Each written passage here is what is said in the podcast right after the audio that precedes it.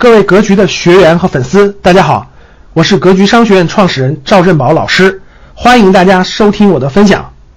如何培养自己的股票投资思维？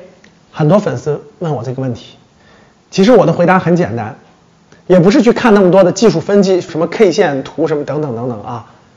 我的建议就是，你们家住的小区周围一定有比较赚钱的饭店，对不对？你就把你理解成这个饭店的股东。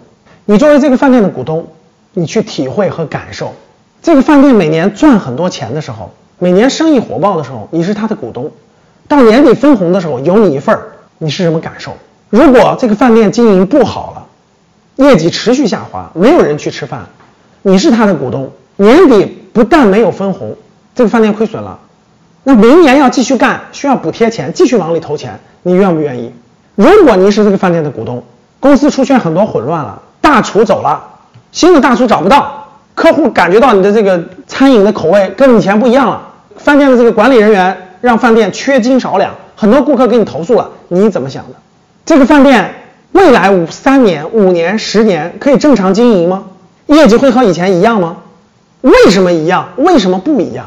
对面新开了一家饭店，装修更好，服务员更年轻漂亮，菜品更潮，你们家客流少了三分之一，你怎么想的？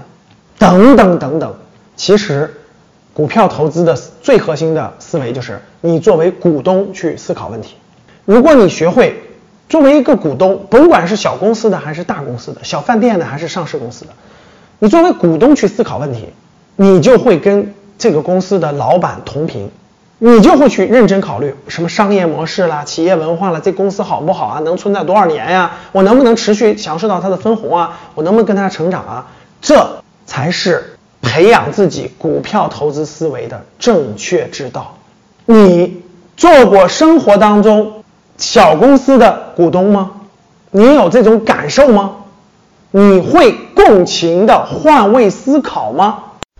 感谢大家的收听，本期就到这里。想互动交流学习，请加微信：三幺幺七五幺五八二九三幺幺七。五幺五八二九，欢迎大家订阅收藏，咱们下期再见。